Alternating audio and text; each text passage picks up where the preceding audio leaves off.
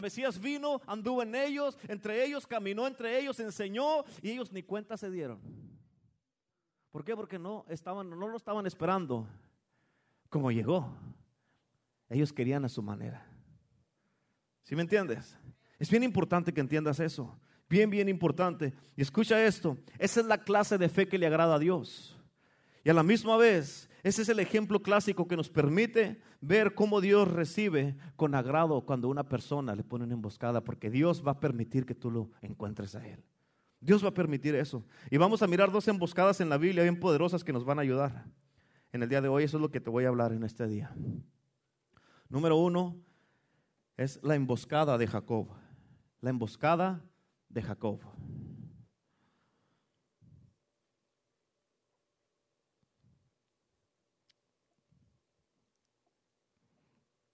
Escucha bien importante.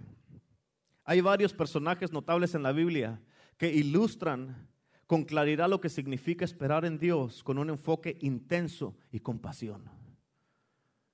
¿Entendiste eso? En una búsqueda y una espera, un enfoque intenso y compasión. Jacob, a pesar de sus problemas personales, ¿cuántos de ustedes tienen problemas personales? Levante la mano. A ver, el que no tiene debería estar predicando yo ya abajo, porque usted no tiene perfecto entonces. Dicen amén. Amén. Jacob, a pesar de todos sus problemas personales que tenía, el engaño, con el engaño, la manipulación, fíjate, Jacob deseaba intensamente la bendición de Dios. Eso era lo que él deseaba. Y sin duda él no sería, escucha esto, es bien importante, sin duda él no iba a ser bien estimado por aquellos que critican constantemente la bendición de Dios en otros. ¿Cuántos saben que hay personas que cuando Dios te bendice te critican? Amén, te critican, hablan mal de ti, hasta te ponen abajo.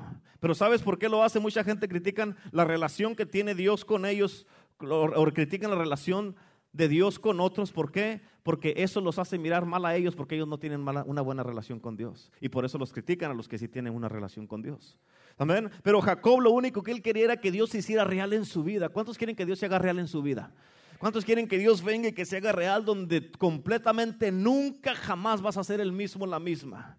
Amén. Yo he conocido personas, hombres, mujeres, pastores que han tenido un encuentro sobrenatural con Dios que sus vidas, sus ministerios nunca en la vida han vuelto a ser las mismas. Es imposible que tú seas la misma persona teniendo un encuentro con Dios y cuando Dios se hace revelar en tu vida. Y su búsqueda de Jacob culminó con que él tuvo, fíjate, él tuvo que enfrentarse con lo que él creía que era la situación o la prueba más peligrosa de su vida, que era el encuentro con su hermano Esaú, cuando él venía de cuando dejó a Labán. Fíjate, el encuentro con su hermano Esaú por primera vez desde que él había obtenido el derecho de su primogenitura y cuando él le había robado la bendición. Y las circunstancias para Jacob eran desesperantes. Jacob pensaba que su hermano quería venganza y que iba a pelear en contra de él.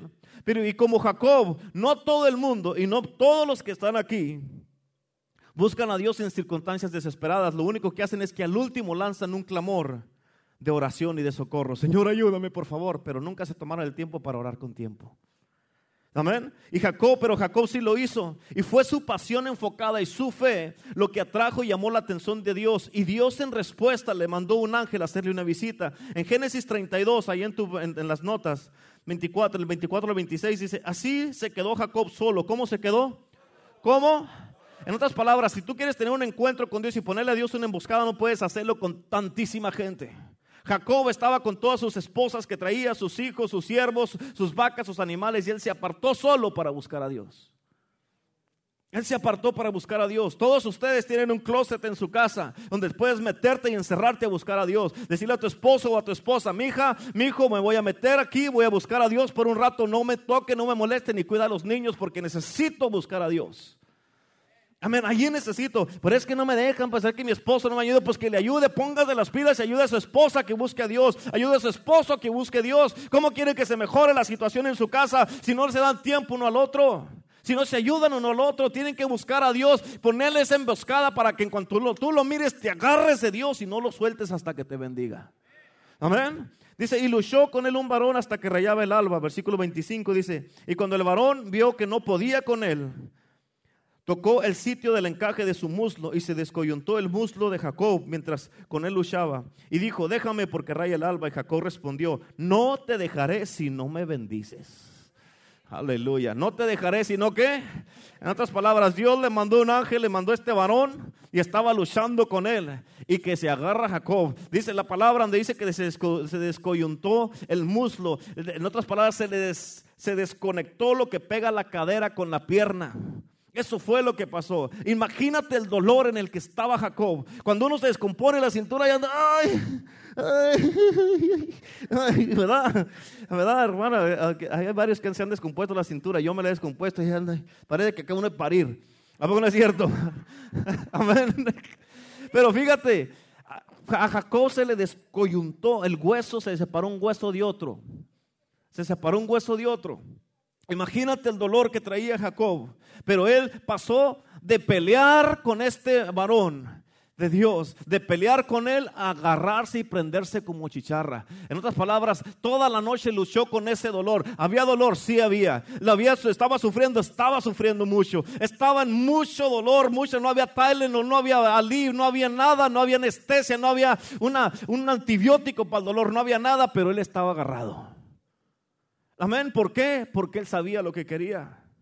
Él sabía lo que quería y dijo, no te voy a soltar, pero te duele, no le hace. Pero te han dañado, no le hace. Pero te hicieron esto, te rechazaron, te hicieron aquí, te hicieron allá, te intimidaron, no le hace, pero no me suelto. No me suelto. ¿Cuántos dicen amén? No te importa que te hayan, que te hayan dañado, no, porque yo sé que si me suelto me va a doler. Pero si no me suelto, de aquí voy a salir bien. ¿Cuántos dicen amén? Amén. Y es bien importante, no te dejaré si no me bendices. En otras palabras, en su respuesta a su insistencia, capta esto. En su respuesta a su insistencia y persistencia, tienes que ser insistente y persistente. Apúntalo, tengo que ser insistente y persistente. ¿Te acuerdas que te dije al principio que no te puedes dar por vencido, por vencida, sino que tienes que tener paciencia? Para ser insistente y persistente tienes que tener paciencia y volver a intentar otra vez intentar otra vez, intentar otra vez, intentar otra vez, intentar, pero ya lo he intentado 100 veces, pastor, y dale otra vez. Pero ya lo intenté 200, dale otra vez. Había un hombre que estaba tratando de sacar un, un, este, ah, un producto de limpieza. Y estaba trabajando en él, intentó 5, 10, 15, 20 veces y ya como que no salía y no salía y no se lo aprobaban. Intentó 100 veces, 200 veces, 300 veces, 400 veces y no salía el producto pero estaba determinado que él sabía lo que quería hacer. Lo intentó otras cinco veces, 405 veces y no salía, 406, 7, 8 y no salía. Y le dijeron, si puedes, si vas a poder. Le intentó una vez más, 409 veces y le salió, por eso él se llama 409. 409. El limpiador es el 409. Amén. Muchos esperan media hora, pero no llegó Dios. Vámonos. Media hora. Dígale que está a su lado, te pasas. Amén. Son otras palabras, en respuesta a su insistencia y persistencia, Jacob, capta esto. Jacob recibió un cambio de nombre y eso refleja el cambio de carácter en su vida que había ocurrido en su búsqueda de la bendición de Dios. Su nombre fue cambiado de Jacob, engañador, ladrón, mentiroso, transero, manipulador y todo lo que quieras ponerle a Israel que quiere decir Dios lucha. Amén. Y en ese encuentro con Dios también fue herido y quedó cojo por el resto de su vida. Amén. Y escucha, ese fue el precio de la perseverancia y la insistencia. Ese fue el precio que tuvo que pagar. En otras palabras, una resolución como la suya siempre tiene un costo y te va a cambiar tu manera de caminar para el resto de tu vida. Cuando tienes un encuentro con Dios es imposible que sigas caminando igual. Cuando tienes un encuentro con Dios es imposible que sigas hablando de la misma manera. Cuando tienes un encuentro con Dios es imposible que no tengas un compromiso con Dios. Cuando tienes un encuentro con Dios es imposible que sigas flaqueando y que sigas es un día de victoria y otro día en derrota. Un día en victoria y en derrota. Victoria derrota es imposible. ¿Por qué? Porque cuando tienes un encuentro con Dios y Dios se hace real en tu vida, tú vas a vivir en victoria todos los días porque sabes quién es el que está contigo. Tú sabes quién es el que está contigo. Muchas veces ahorita en estos tiempos, tú sabes que Dios es poderoso. Lo cantamos aquí, poderoso Dios. Lo cantamos aquí muchas veces. Tú sabes que Dios es poderoso. Tú sabes que Dios está contigo porque te lo ha prometido. Pero caminas y vives como si no estuviera. Amén. La neta. En otras palabras, no es gratis la presencia en una emboscada. No es gratis. Cuando encuentras lo que buscabas, tu vida cambia, tu caminar cambia, tu manera de ser cambia, tu manera de vivir cambia, tu manera de ser esposa cambia, tu manera de ser un esposo cambia, tu manera de ser un hermano cambia, tu manera y tu compromiso con Dios cambia. ¿Por qué? Porque nunca vuelves a ser la misma. Amén. Y eso te marca para siempre. Quedas marcado para siempre. Jacob nunca volvió a caminar igual. Y eso demostraba, no me importa, Señor, que yo quede, que camine así el resto de mi vida, pero esa va a ser la marca que estuve contigo. Esa va a ser la marca que caminó contigo. ¿Y por qué camina así, pastor? Porque estuve con Dios y fue librada mi alma. Estuve con Dios. Amén. ¿Se acuerdan del pastor Genaro? ¿Todos conocen al pastor Genaro Cordero? ¿Cómo camina? Así, ¿a poco no es cierto? Amén, pero tuvo un encuentro con Dios. Amén, tuvo un encuentro con Dios. Estuvo ahí donde ya estaba a segundos de morirse, pero su vida cambió. Él quería, en ese día, él, ese servicio, salió del servicio, estaba enojado haciendo pucheros como muchos de ustedes ahí. Señor, estaba así, todos riendo y él estaba enojado.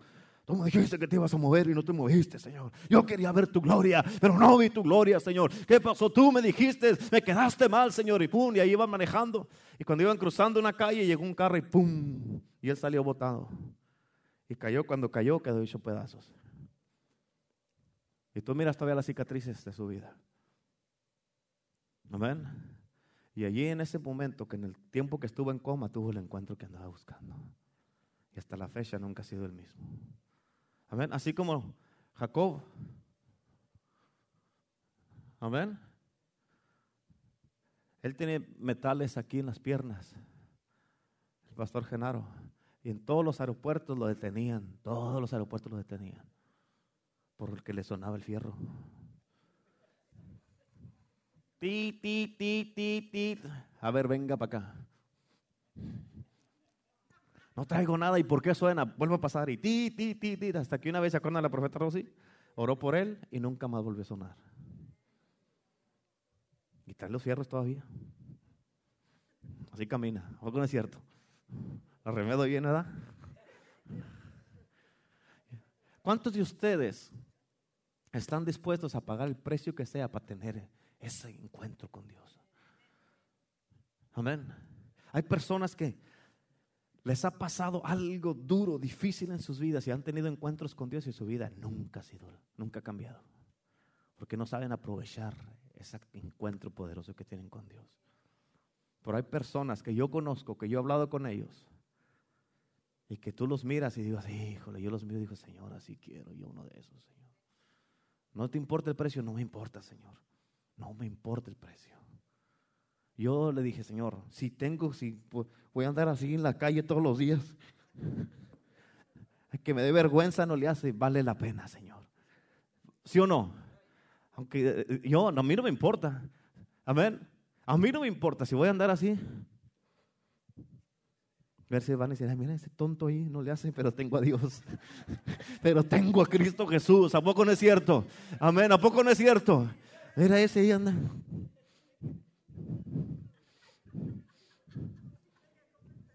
Amén. Dale una, dale una, una cora a ese que viene caminando ahí, que se compre una soda que sea. Pero no saben que lo que tengo es más poderoso que esa stinking cora que me quieren dar. ¿Cuántos dicen amén? Amén. Eh, vale la pena el encuentro con Dios. ¿Qué precio estás dispuesto a pagar? Amén. ¿Qué precio estás dispuesto a pagar? Amén. Amén. Aleluya. Amén. Yo, fíjate, por Dios, por tener ese encuentro que yo anhelo, es uno, el mayor anhelo de mi vida, de mi vida, ese es un encuentro que yo sé, que yo sé, yo sé, que yo sé, que sé, que sé, que sé, porque es cuando tú sabes que sabes que sabes cuando agarras lo que buscabas. ¿A poco no es cierto? Y tú sabes que cuando no lo has recibido, no lo has recibido. Y tú sabes que no lo has recibido. Amén. Y yo, yo les dije, Señor, lo que quieras que deje, dejo, Señor. Pero te quiero a ti. Dejo mi título de pastor, dejo mi casa, mi carro, mi dinero, pues ni tengo, pero tengo, dejo lo que sea, Señor. Dejo lo que sea, pero te quiero a ti, Señor. Amén. Si quieres poner otro pastor aquí, ponlo, pero dame. Yo te quiero a ti. Eso es más importante que nada en este mundo. Amén. fíjate en Génesis 32. sí. Oh, ya, ya habíamos leído ahí, ¿verdad? 27. Y el varón le dijo, ¿cuál es tu nombre? Y respondió Jacob. Y el varón le dijo, no se dirá más tu nombre Jacob, sino Israel, porque has luchado con Dios y los hombres y con los hombres y has vencido. Entonces Jacob le preguntó y dijo, declárame ahora tu nombre. Y el varón respondió, ¿por qué me preguntas por mi nombre? Y lo bendijo ahí. Y llamó Jacob el nombre de aquel lugar Peniel, porque dijo, vi a Dios cara a cara y fue librada mi alma. Y cuando había pasado Peniel, salió el sol y cojeaba de la cadera. En otras palabras, no importa que cogies, pero estuviste con Dios y fue librada tu alma. Amén. Estuve con Dios y fue librada mi alma. En otras palabras, fue librada su alma y le quedaron las marcas de ese encuentro con Dios y nunca jamás volvió a ser la misma persona. Hasta su nombre le cambió. Nunca jamás. Y muchas veces uno nunca sabe lo que va a pasar en la emboscada que tú tienes para Dios. Cuando de repente sale lo que tú sabes que es lo que estabas buscando. No sabes lo que va a pasar. No sabes en verdad lo que va a pasar. No sabes cómo el derramamiento, no sabemos cómo va a llegar. No sabemos en qué manera va a llegar. No puedes posicionarte y ponerte así porque así va a llegar y me va a agarrar aquí posicionado. No, no te puedes posicionar de ninguna manera. No puedes estar así. No puedes ponerte de ninguna manera porque no sabes cómo va a llegar. No sabes, ni tú ni yo sabemos. ¿Cuántos dicen amén? Lo que tenemos que hacer es estar todo el tiempo buscando y buscando y buscando y seguir buscando y seguir buscando. ¿Cuántos dicen amén? Pero cuando tú sabes que llegó lo que estabas buscando, te vas a lanzar, te vas a aventar y de aquí no me suelto. ¿Cuántos dicen amén? Eso es bien importante. Amén. Y supongo que cuando tú entiendes que has sobrevivido después de haber visto a Dios cara a cara, enfrentar a, a un hermano enojado es pan comido. ¿Cuántos dicen amén? ¿A poco no es cierto? A decir, sobreviví con Dios, enfrentar a mi hermano que está enojado conmigo, no me importa. Órale, vente. Amén. ¿A poco no es cierto? ¿Verdad que sí? Y es importante observar que cuando Jacob se encontró más tarde con, con su hermano, halló gracia ante él. Y fíjate lo que le dijo en Génesis 33, 10. Y dijo Jacob, no, yo te ruego, si he hallado gracia en tus ojos, acepta mi presente, porque he visto tu rostro como si hubiera visto el rostro de Dios pues qué tan, pues que con tanto favor me ha recibido. Jacob dijo, fíjate, dijo esto, porque Saúl lo recibió con un abrazo y le dio mucho gusto mirar a su hermano. Y lo recibió así Saúl, porque fíjate, en la emboscada que tuvo Jacob, capta esto, tuvo un encuentro con Dios que cuando lo vio Esaú a Jacob, él miró a Dios en él. ¿Por qué? Porque venía de estar con Dios. Por eso cuando la gente, tú sales de la iglesia, la gente te tiene que mirar a ti. Y tú dices, ¿de dónde vienes? ¿De dónde vienes? ¿De dónde vienes? Amén. Porque se mira a Dios en tu vida. Se mira a Dios. ¿Cuántos dicen amén? Y así se te tiene que notar. Estaba, escucha, Jacob se apartó para la emboscada. En otras palabras, tuvo un tiempo de separación para buscar a Dios. En otras palabras, no puedes poner una emboscada a nada si no estás apartado en un lugar especial. Amén. Dese una cachetada y concéntrese solo. Amén, ya están soñando unos aquí. Están como cuando va pasando el tren. ¿Cuántos de ustedes han visto cuando va, va a pasar una manada de vacas y, que llegan a, y que va pasando el tren y están las vacas así? Y está el tren. Y las vacas así sin imparparear. Amén. Así están unos ya. Dele un codazo. Si mire, cuide a su hermano, a su hermana allí. Si mira que está pero dele con ganas. Y le dice, a dormir en la casa. Si le hace uno, ¡uh! es que es un codazo, ¿ok? Escucha, bien importante, este encuentro con su hermano Esaú que tenía Jacob, claramente revela el poder de la bendición y el favor que cayó sobre su vida de Jacob después de su encuentro y su cambio de nombre. ¿Sabes por qué? Porque su hermano lo trató como si fuera otra persona. Amén como si era una persona totalmente diferente y si era otra persona porque había estado con Dios. Y así, fíjate, pasa cuando las vidas tienen un encuentro con Dios. ¿Verdad que si tú tienes un encuentro, vas caminando, cruzando la calle y viene un carro y pum, y te avienta? Tuviste un encuentro con un carro allí. Si te acabas de levantar, si te llegas a levantar, Amén. Si te acabas de levantar, si te puedes levantar de ese encuentro, vas a salir como Jacob. ¿Verdad? Pero nunca vas a ser el mismo, la misma. ¿A poco no es cierto? ¿A poco no? Ahora imagínate si tienes un encuentro con Dios. ¿Cuánto más va a cambiar tu vida? ¿Cuánto más? Si un carro te puede cambiar, ¿cuánto más te puede cambiar Dios? ¿A poco no es cierto?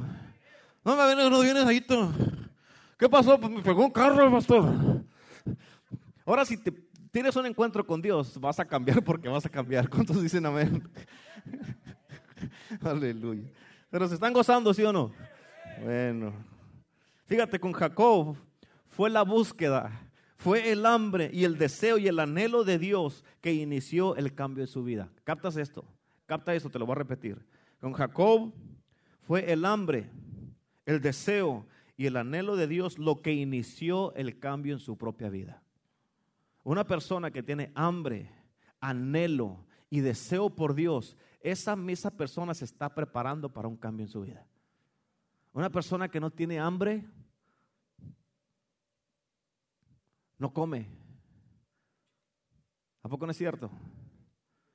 Cuando una persona tiene hambre, escucha, tú puedes estar en tu casa, imagínate que estás en la sala de tu casa y te da hambre. Y tú no puedes voltear al refrigerador o la cocina y hacerlo así.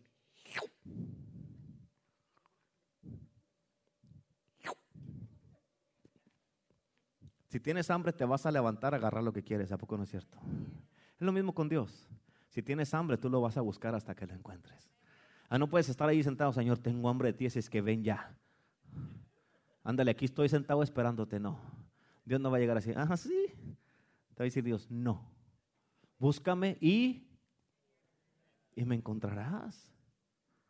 A Dios, Dios le gusta ser como esos. ¿Cuántos de ustedes como padres juegan a las escondiditas con sus hijos o madres? Que anda tu hijo ahí buscándote y tú estás ahí. Amén. Así es Dios. A veces tú andas ahí, Señor, te ando buscando y Dios hace así. ¿Para qué? Para que lo busques más. Dios no es un Dios aburrido, Dios es un Dios de humor, un Dios que le gusta. Por eso es una relación. Es una relación. Así como eres tú con tus hijos y te ríes con ellos, Dios se quiere reír contigo. Amén. Escucha esto, bien importantísimo bien importante. Su vida de Jacob es un recordatorio de que no es necesario ser perfecto para empezar esta jornada. De hecho, es esta búsqueda lo que nos perfecciona a nosotros cuando encuentras a Dios. Cuando tú ya lo encuentras a Dios, eso te perfecciona, porque Jacob no era perfecto, era un transero, era mentiroso y un ladrón. Y cuando encontró a Dios, Dios lo perfeccionó. Y recuerda, bien importante, él, él, no era perfecto para nada, pero su hambre y su búsqueda por Dios y su anhelo de encontrar a Dios lo perfeccionó en la emboscada que él tenía. Y el encuentro supremo de la vida le fue concedido a Jacob. Y por eso él pudo decir al último, he visto a Dios cara a cara y fue librada mi alma. Amén. ¿Cuántos quieren ustedes decir un día eso? He visto a Dios cara a cara. Imagínate, ponte a pensar ahí donde estás ahorita. Que vistes a Dios cara a cara, hermano, hermana. Ponte a pensar en eso. ¿Te puedes imaginar eso? Pero imagínate que sales de ahí y sea que salgas a gatas, que salgas rengueando, que salgas con un ojo chueco, que salgas como salgas, pero estuviste con Dios. Cara a cara, me dejó tuerto de un ojo, pero lo vi. ¿A poco no? No me importa si anda aquí. ¿Y este que tiene que me manda cerrando el ojo? No, no. Que no sabes que vi a Dios. Lo que pasa es que vi a Dios. ¿Cuántos dicen amén? Amén. Y por eso vale la pena. ¿Qué precio estás dispuesto a pagar por la presencia de Dios? ¿A poco no es cierto? Ok, número dos. Es la emboscada de Eliseo. Número dos. La emboscada de Eliseo. Aleluya. A ver. Esto merece un trago. Escucha, ¿listos? Eliseo representa otro ejemplo de lo que significa esperar a Dios con paciencia. Quiero que entiendas esto. Al igual que Jacob nos ilustra que la capacidad de esperar, ¿escuchaste eso? Apunta, la capacidad de esperar. Nos ilustra que la capacidad de esperar, ¿por qué te dijo esto? Porque no todos están capacitados para esperar. Se desesperan y se van. Se desesperan y dejan lo que Dios les dijo, quédate aquí porque yo voy a hacer algo. Se desesperan. Amén. Y dejan su casa, sus hijos, su esposo, su esposa. Se desesperan y no reciben la bendición de Dios. Se desesperan, no reciben lo que Dios prometió, la promesa de Dios. Y se desesperan y por como no tienen la capacidad de esperar, nunca reciben lo que estaban buscando y viven una vida miserable el resto de sus vidas. Eso nos ilustra que la capacidad de esperar es lo que determina, escucha, los progresos espirituales que liberan en nuestras vidas un poder y una autoridad en la que nos podemos mover. Bien importante, por eso es muy importante tener paciencia y aprender a esperar. ¿Para qué? Para poder, poder fluir bien y poder recibir todas las bendiciones de Dios. Si no aprendes a esperar, te vas a desesperar, te vas a desanimar, te vas a ir y nunca va a fluir en tu vida el poder y las bendiciones de Dios. Amén. Ese es bien importante. Quiero que entiendas eso. Por eso los encuentros y las emboscadas con Dios son bien importantes y vitales para nuestras vidas. Acapta esto. Pon atención. Eliseo pasó años, ¿cuánto? Años entrenándose como asistente de Elías. Amén. Y él no se adelantó, no se le adelantó a Dios, él no se adelantó a sí mismo porque ya sabía cómo trabajaba el ministerio, o porque ya sabía predicar, o porque ya había dado una profecía. Amén. Ni dijo, ya me voy a ir yo a mi propio camino, I'm going on my way, on my own way. Amén. Él no dijo, ya no me tengo que someter a Elías, yo no lo voy a aguantar ya. No voy, yo voy a hacer mis propias cosas yo en adelante. Él nunca hizo eso. Él se esperó, ¿por qué? Porque él sabía la importancia de lo que tenía Elías. Dijo, y eso que él tiene, yo lo quiero para mí. Y si me voy y me quiero hacer yo mis propias cosas antes de mi tiempo, lo que él tiene nunca va a ser mío. Amén. Eso es bien importantísimo que lo captes. ¿Por qué? Porque ha habido muchas personas que se han desesperado y no han esperado el tiempo de Dios para sus vidas y nunca puede fluir la bendición de Dios o lo que Dios quería hacer en ellos. ¿Por qué? Porque se le adelantaron a Dios. Oye, yo ya di una profecía, ya soy profeta. ¿Quién dijo? Amén. la asna de, de Balán habló y no era profeta. ¿Eh? ¿Eh? Amén. Labán. Sí, sí, sí, sí, sí. Amén. ¿Cuántos dicen amén? Eliseo, él se esperó hasta que llegó el momento en que el Señor se llevó a Elías a casa. Toda la comunidad de profetas capta esto. Así como Eliseo parecía que todos sabían el día que eso iba a suceder cuando Dios iba a llevar a Elías. Y extrañamente ese día parecía como que Elías, eh, Elías se quería deshacer de su propio hijo espiritual en diferentes oportunidades, pero sin embargo Eliseo siguió a Elías como si fuera su propia sombra. Amén. ¿Para qué? Y no permitió que se fuera de su vista. Estuvo atento ahí. ¿Cuántos de ustedes están haciendo eso con su Eliseo que Dios les puso? ¿Eh? Amén. Dígale que estás al lado. Think about it. Think. ¿Cuántos están haciendo eso con su licencia? Nombre, lo miran y... ¿Cómo estamos diciendo, hermano? Y pasa el pastor o la pastora y luego dice, y se van. ¿Y quiere la doble porción? Amén.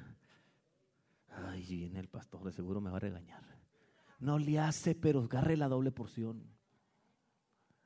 Amén. Nuestro hermano, hermana, necesito verla en la oficina.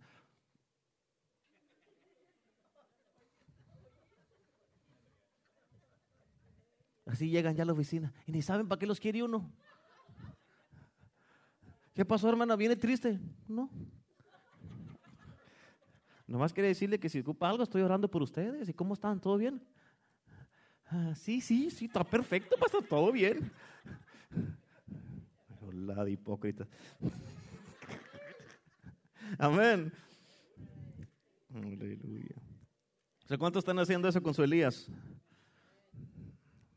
Digan no. Dígalo. La neta, ¿para qué echar mentiras? Yo decía, mm", porque no sé si decir sí o no, nomás voy a decir la N. Mm".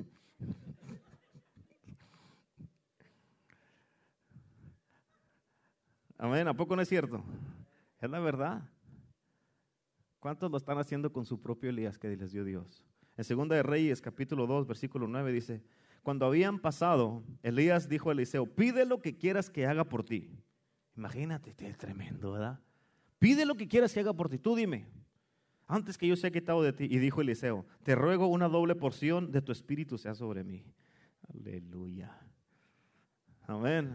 Escucha, la experiencia personal de Elías hasta este momento era la más grande que había tenido un profeta. Y, lo que Eliseo le había pedido era bien difícil, dado al costo que implicaba darle a Eliseo lo que había pedido. Pero el Señor le mostró a Elías en qué manera podía probar a Eliseo para comprobar si tenía lo necesario para recibir la doble unción que quería de Elías. ¿Crees tú que tú tienes lo necesario para recibir la doble porción?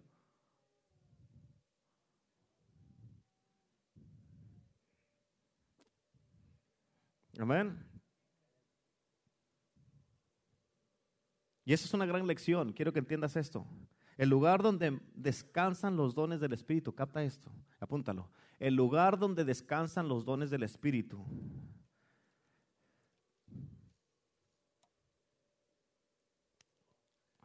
El lugar donde descansan los dones del Espíritu es en los frutos del Espíritu. ¿Te diste eso? El lugar donde descansan los dones del Espíritu es en los frutos del Espíritu. En otras palabras, ¿cuáles son los frutos del Espíritu en ti? Y si no hay frutos es que no están descansando los dones en ti. Ah. El lugar donde descansan los dones del Espíritu es en los frutos del Espíritu. Y si no está habiendo frutos en tu vida del Espíritu, de los dones del Espíritu, que no están descansando sobre ti los dones del Espíritu. Por eso la Biblia dice, en Gálatas 5.6, no está en tus notas, pero en Gálatas 5.6 dice que la fe en efecto opera por medio del amor. Amén. La fe opera por medio del amor. En otras palabras, si no tienes amor, la fe no puede operar a través de tu vida. Amén. Gálatas 5, 6, 5, 6. La palabra opera en esta escritura quiere decir, escucha lo que quiere decir, quiere decir energo. ¿Cómo? Energo. Y es de donde sale la palabra energía. En otras palabras, lo que quiere decir, traducido, quiere decir que la fe es energizada por medio del amor. ¿Sí entiendes? Es por medio del amor. Los dones del Espíritu son energizados por medio del carácter. Tienes que tener carácter para que se energicen y se muevan los dones del Espíritu en ti. Si no tienes un carácter, no carácter de esos que vas a a tumbar a todos con tu mal carácter, sino con el carácter para sostener los dones y que se manifiesten a través de ti. Amén, es diferente. Sin la energía del carácter fluyendo en nuestras vidas, capta esto, nunca seremos capaces de ejercer los dones apropiadamente y con excelencia. Amén. Sin la energía del carácter fluyendo en tu vida. O sea, tienes que tener una energía del carácter fluyendo en tu vida para que puedas tú ejercer los dones apropiadamente y con excelencia. Y escucha esto, la unción del Espíritu del cual, ah, del cual estos dones provienen, la unción del Espíritu Santo, donde vienen los dones del Espíritu, es dada para bendecir y liberar la realidad ah, celestial aquí en la tierra. O sea, Dios te llena de dones aquí en el Espíritu te da, te da dones espirituales para que tú demuestres la realidad del cielo aquí en la tierra. Amén, para que tú puedas mostrar el mundo de Dios aquí en este mundo. Pero algo que es bien importante, escucha esto, bien importantísimo, es que la integridad, apunta, bien importante, la integridad acompañada por la pasión, la integridad acompañada por la pasión, te capacita para recibir la doble porción que tú estás buscando. La integridad acompañada por la pasión, te capacita para recibir la doble porción. O sea, una persona que no tiene integridad nunca puede recibir la doble porción. ¿Cuántos dicen amén? Una persona que no está apasionada mucho menos puede recibir. Tienes que estar íntegro. ¿Qué quiere decir integridad? Que es una persona íntegra. Honesta, ¿cómo? Recta, ¿qué más? Transparente, ¿qué más? ¿Ah? Sincera íntegro, o sea, que tú no cambias, que tú eres íntegro, que eres verdadero todo el tiempo, que todo lo que tú sí es sí, tú no es no. Y que no altas, pues tal vez sí, pastor. No. O es sí o es no. Tienes que ser íntegro, derecho, recto, verdadero, no echar mentiras. ¿Para qué? Para que pueda tener esa pasión y que te capacite eso. Una persona sin eso, que no es recta, nunca puede tener una, doble porción de una unción, porque ¿para qué se la va a dar Dios si la va, a desperdiciar? Amén. La prueba para lo de lo que pidió Eliseo era una prueba difícil. Por eso en 2 de Reyes, capítulo 2, versículo 10 dice, aquí le dijo Elías, él le dijo, cosa difícil has pedido. Si me vieres, ¿sí qué? ¿Sí qué?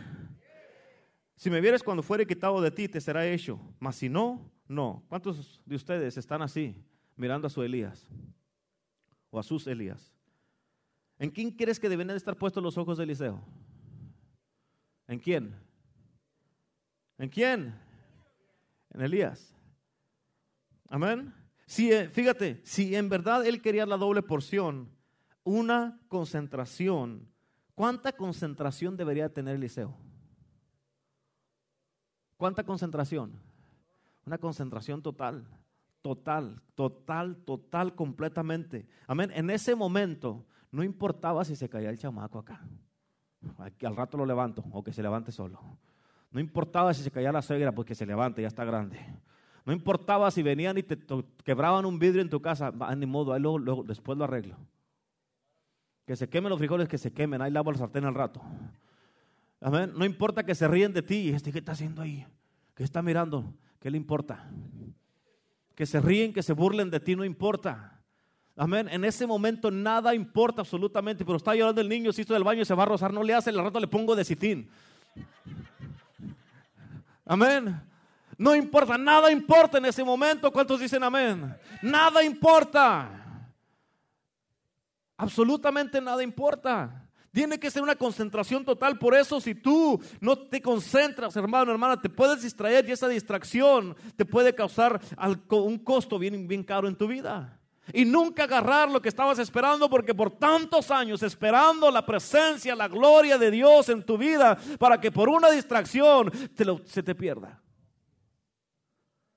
Amén. Tantos años que tienes buscando a Dios, esperando a Dios, esperando su presencia y de repente porque, ah, pues ya tengo como 10 horas aquí parado y nada.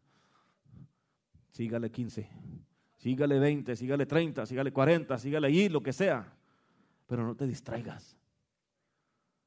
Amén. Hey, pastor. Oh. Y ya no está, porque ya se pasó en esa distracción. Amén. Muchos de ustedes tienen un llamado de Dios, pero te puedes desesperar. Dios te ha hablado a ti. Específicamente, hace dos, tres, cuatro, como un mes, dije, ay, pero es que ella no quiere, es que él no quiere, pero te hablé a ti que andas buscando en él lo que te dije a ti que hicieras. Cuando tú le dices a tu hijo, digamos, con Angélica le dice a su hijo, a, mm, ¿cuál de ellos? A, Daniel, Daniel, tira la basura. ¿Y por qué se va a preocupar el otro, Misael, por lo que le dijeron a, Daniel que hiciera? Amén. ¿Por qué se va a preocupar Lázaro por lo que Dios le dijo a Angélica que hiciera? Amén. Pero anda acá. ¿Desde cuándo se pasó que anda buscando ya? Amén. Y es importante notar, escucha, que Dios escogió, esto es bien importante. Es importante que notes que Dios escogió probar a Eliseo en lo mismo que ya estaba haciendo. En lo mismo que ya estaba haciendo, mantener sus ojos sobre su maestro era algo que ya estaba haciendo. Probablemente que Eliseo lo seguía tan cerca a Elías que ya Elías ni siquiera al baño podía ir solo. Imagínate, ahí Elías en el baño. Y Eliseo ahí mirándolo.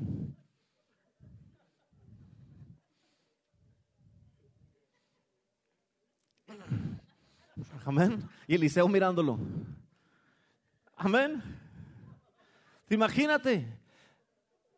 Porque, hey, no va a ser que aquí en el baño sea cuando Dios venga y se lo lleve. Yo por estar aquí de que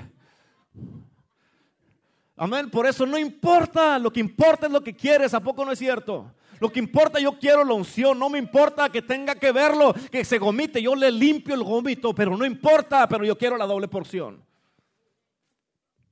Amén. ¿A poco no es cierto? Por eso, ¿qué estás dispuesto a hacer para agarrar la unción y la bendición de Dios para tu vida? ¿Qué estás dispuesto, dispuesta a hacer? Amén.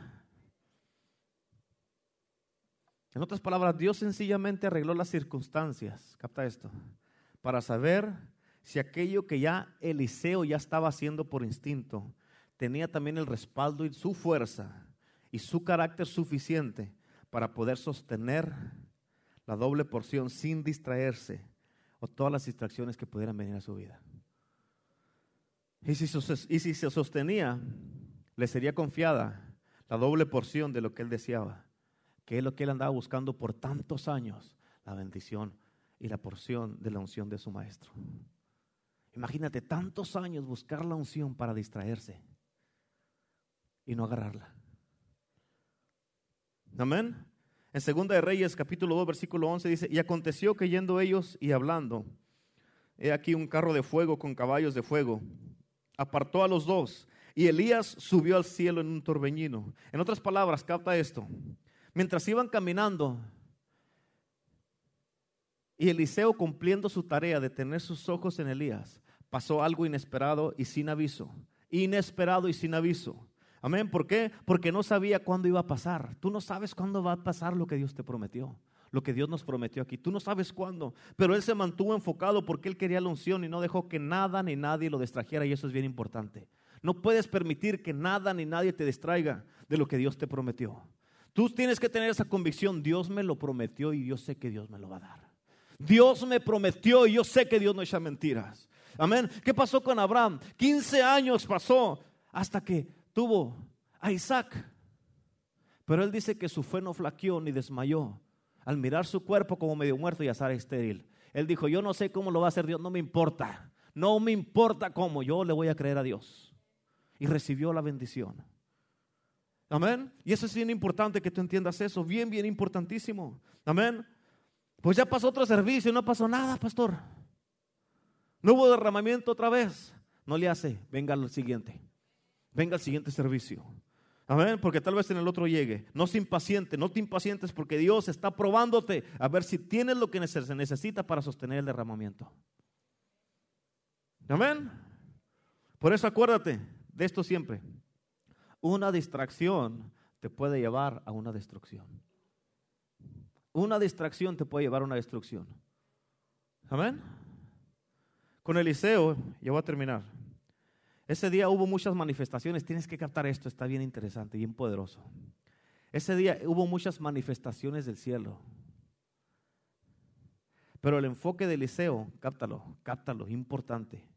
Ese día hubo muchas manifestaciones del cielo, pero el enfoque de Eliseo no eran las manifestaciones, eran tener los ojos en Elías. ¿Entiendes eso?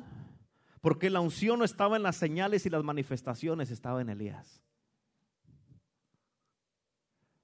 Ay, qué poderoso milagro hizo Dios. Y acá está Dios. Deje lo que pasa allá. Usted fíjese en Dios.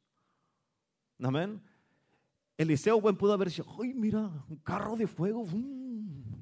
Pero allí no estaba la unción, estaba en, en Elías. Y por eso no te puedes distraer.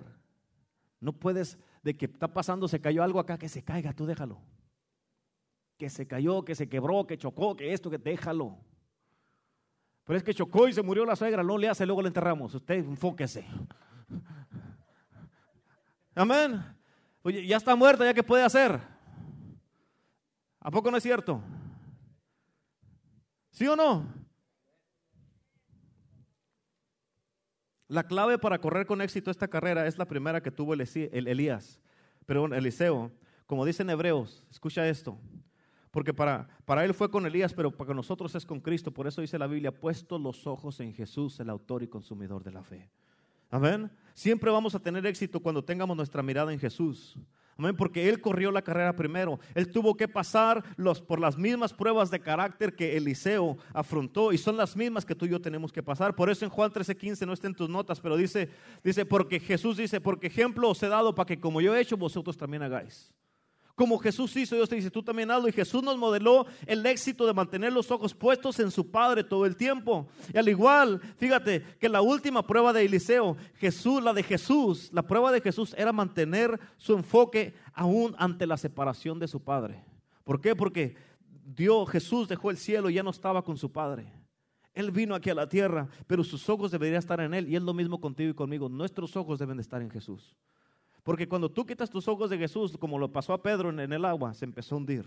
Cuando tú quitas tus ojos de Jesús, no vas a tener éxito, no vas a poder lograr lo que Dios quiere. Pero cuando tienes tus ojos en Jesús, puede venir mareas, tormentas, pueden venir ataques, pueden venir lo que sea, pueden venir un chisme, pueden venir cualquier cosa en contra de tu vida. Pero tus ojos están en Jesús y no te va a afectar nada. No te va a afectar tu corazón, no te va a afectar tu vida, no te va a afectar tu mente, no te va a afectar al momento que digas, no, hombre, es que me dijeron esto, que me dijeron, no me importa lo que digan, usted hable todo lo que quieras, mis ojos están puestos en Jesús y nada me va a afectar. Nada me van a decir, oh, que el pastor esto, que la pastora aquello, que el hermano esto, que líder aquí, que líder acá. No importa lo que yo sé, es que Cristo está enfrente de mí y Él me dijo que me mantuviera enfocado y no me voy a desenfocar. ¿Por qué? Porque yo voy a seguir caminando. Al momento que yo miro para acá, voy a tropezar. Cuando mire para acá, voy a tropezar. Pero si me mantengo mis ojos en Jesús, voy a seguir adelante. Amén. Voy a seguir adelante. Por eso no importa. Un, toda la persona, y lo hemos visto, y muchos de ustedes son testigos, todas las personas, aún aquí en esta iglesia, que han quitado sus ojos de Jesús, muchos ya no están aquí. ¿Por qué? Porque empezaron a escuchar. Es que este dijo esto. Es que este dijo aquel. Es que este dijo aquello. No importa lo que diga. Y muchas de esas cosas son mentiras. Son mentiras. Amén. Pero cuando tienes tus ojos en Jesús, dicen lo que dicen, hablan lo que hablan, pero tú estás enfocado. Y por eso ahí es cuando dicen Proverbios 4:23 sobre toda cosa guardada. Habla lo que quieras. A mí no me afecta. Amén, di lo que quieras, a mí no me afecta. Ay, pero es que tú no sabes que el pastor que aquí, que hay acá, y ese los ojos. Amén. ¿A poco no es cierto? Amén. Es importante, no importa lo que digan, no importa lo que hablen. No.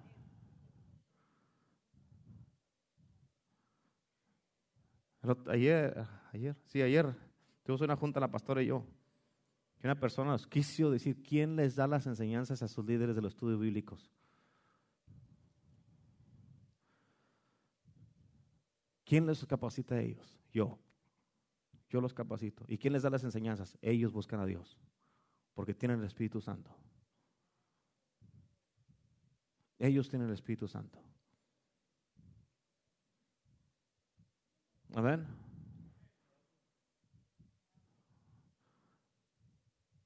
Y por eso, no me vengas a hablar de estos que están aquí. Ni se te ocurra porque te voy a poner ahí afuera. Amén. Ay, pastor, usted es malo así. No le hace que digan lo que digan. Mis ojos están puestos en Jesús. Hable lo que quiera. No, usted no es un buen pastor, pues no estoy aquí para caerle bien. No soy monedita de oro. Amén. ¿A poco no es cierto? Amén. Y nadie, nadie, escucha, te voy a decir esto, los que son líderes aquí en este tienen la autoridad del pastor de la iglesia. No dejes que te intimide nadie porque, porque ya se sabe en escritura. Amén. Que ya se sabe en escritura. ¿Y qué? El diablo se la sabe el derecho al revés. ¿Y qué? ¿De qué le sirve? Amén. Aquí no va a venir aquí que con sus... ¿Qué es eso? Allá está la puerta. Amén. ¿Cuántos dicen amén? Esa es una de las cosas, bueno, otro día. Mantenga sus ojos en Jesús. Escucha, Jesús en su caminar a la cruz nos mostró el, nos mostró el máximo ejemplo del tipo de enfoque apasionado que, hemos, que debemos de tener nosotros. En Lucas 9, 51, ahí en tus notas dice, cuando se cumplió el tiempo, el tiempo en el que había de ser recibido arriba, afirmó su rostro para ir a Jerusalén. ¿Qué hizo? para llegó el tiempo.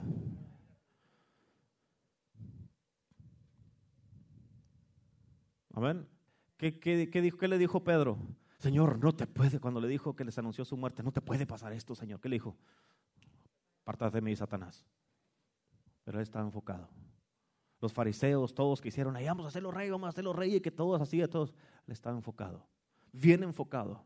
Amén. ¿Por qué? Porque Jesús no se podía dar el lujo de ser interrumpido ni desenfocado porque él sabía que tenía una misión que cumplir. Y es lo mismo contigo y conmigo. Amén. Y fíjate cómo dice en Lucas 9:53. Por, pero porque su aspecto era como de ir a Jerusalén. Tu aspecto debe de ser cuando vienes a la casa de Dios. Yo estoy aquí porque yo estoy para buscar a Dios. Mis ojos están puestos en Jesús. Estoy esperando en cuanto lo mire, que ya se manifestó por aquí. Amén, que Dios estoy aquí y que ya tocó el Señor acá Angélica de este lado, pues yo me voy a arrimar a donde está Angélica, pero mis ojos están puestos en Jesús porque algo está pasando aquí. Amén, so yo me acerco a ver, a ver si se me pega algo de lo que tiene Angélica. Amén. Y no vengo a estar acá.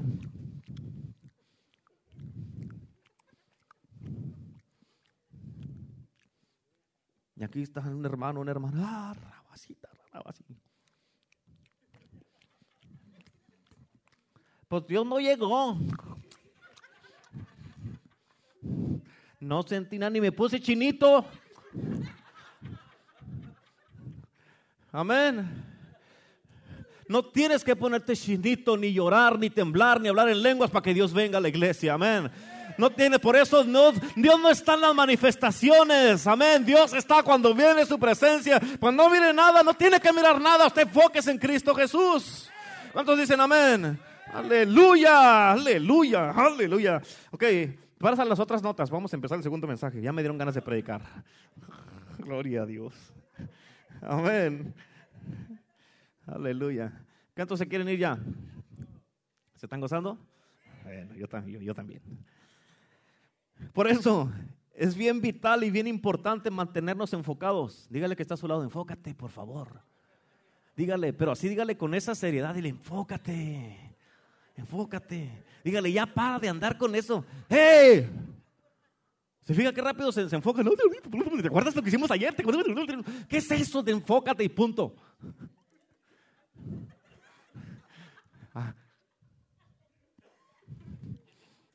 Luego empiezan a hablar de los burritos, de los tacos, ¿y qué es esto? Dije, enfócate y se acabó.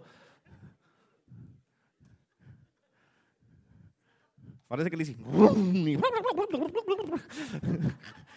Amén. Por eso es así. ¿Qué hizo Jesús? ¿Cómo dijo? Déjame ver.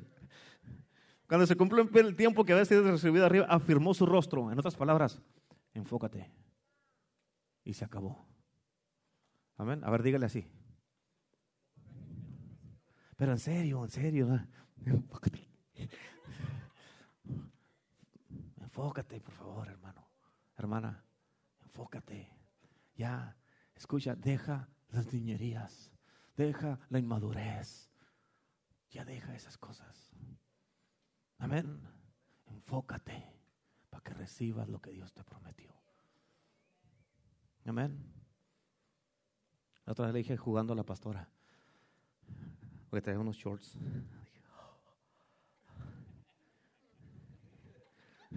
Y le dije, déjame cerrar las cortinas porque no quiero que nadie te vea. Amén. Y dijo, ay, sí, ¿tú qué? ¿Porque te dan celos? Sí, me dan celos. Nunca. Yo nunca, nunca he celado a la pastora ni a mí. Eso es para la inmadurez. Los inmaduros celan. Amén. No, me importa quién mire a la pastora. No me importa. En la noche está conmigo. Mírenla todo lo que quieran, pero ¿quién la tiene en la noche? Papá. Y eso. Uh, amén. Es la neta. ¿A poco no es cierto? Amén. Yo he visto a unos maridos que andan a ver la esposa caminando y está un hermano, ah, un hermano o, alguien en la calle la voltea a ver. Y ahí están. ¿Qué le cuidas? ¿Qué le cuidas?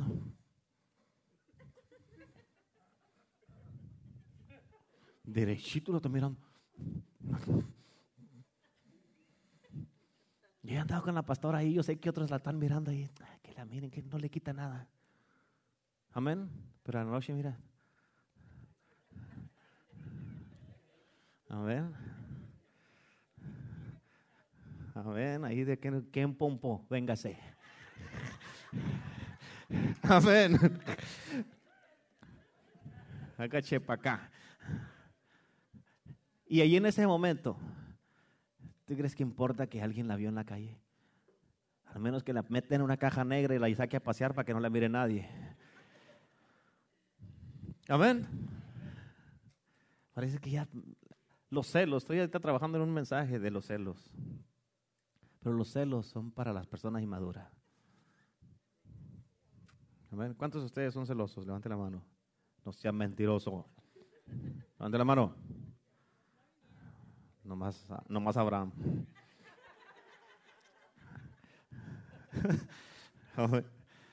La verdad, la verdad, la verdad, no te hagas la vida miserable celando a tu esposa. No te hagas la vida miserable. Amén. Porque al último su boquita le pega la mía. Amén. Aleluya.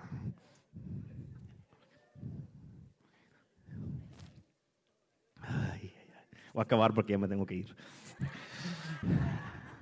Por eso es bien importante, hermanos, mantenernos enfocados. Si en verdad quieres ponerle a Dios una emboscada, tus ojos deben de estar como estuvieron los ojos de Eliseo, bien enfocados, puestos en su Elías. Así como estaba Jesús cuando reafirmó su rostro, bien enfocado. Jesús lo hizo, hizo lo que lo hizo por el gozo puesto delante, que estaba puesto delante de él, como dice en Hebreos 12.2, apunta esa escritura, Hebreos 12.2. En otras palabras, sus ojos estaban fijos en algo más allá de la cruz, no en la cruz. Amén. Estaban puestos en la reconciliación de muchos hijos con, sus, con su padre, y esos hijos somos tú y yo. De la misma manera, en la carrera de nuestras vidas, Dios ha puesto delante de nosotros un gozo. Y el gozo para nosotros es compartir a Cristo Jesús y reconciliar al mundo con Cristo. ¿Cuántos dicen amén? El mundo con Dios, como dice, apunta también esta escritura en 2 Corintios capítulo 5, versículo 18 al 21. Segunda Corintios 5, 18 al 21. Amén. Que Dios nos ha dado el ministerio de la reconciliación y es nuestro gozo reconciliar al mundo con Cristo. ¿Cuántos dicen amén?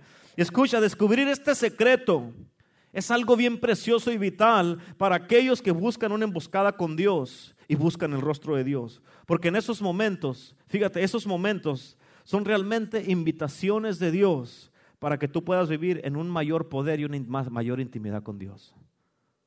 No hay límite para una persona, una iglesia, una ciudad o una nación que pueden experimentar de lo que pueden experimentar cuando buscan a Dios intensamente sin darse por vencidos y sin impacientarse. Dios invita, te invita a que lo busques y que le pongas una emboscada. Él está más que dispuesto a darte los deseos de tu corazón si lo buscas de esa manera. ¿Amén? Ya termino aquí, ya, se acabó. Ya guarde sus notas. Jacob lo encontró de esa manera. Eliseo lo encontró de esa manera. Jeremías lo encontró de esa manera. Y muchos hombres y mujeres en la Biblia lo encontraron de esa manera. Amén. Y así Dios te invita a que tú también lo busques así. ¿Cuántos quieren encontrar a Jesús? Acuérdate, tú puedes tener comunión con Dios en todos lados, pero para tener, tenderle a Dios una emboscada, no la puedes poner en cualquier lugar. Amén. Sino en, en un lugar donde nomás tú y Él se puedan encontrar. Y en el día de hoy, Él te hace la invitación, si tú quieres una emboscada con Él, tú quieres buscarlo a Él así, porque Él te dice, hey, voy a pasar por el altar, ¿quieres buscarme? Amén. Tiéndeme la emboscada y me vas a agarrar. Amén, eso aquí, vamos. Ándele, véngase.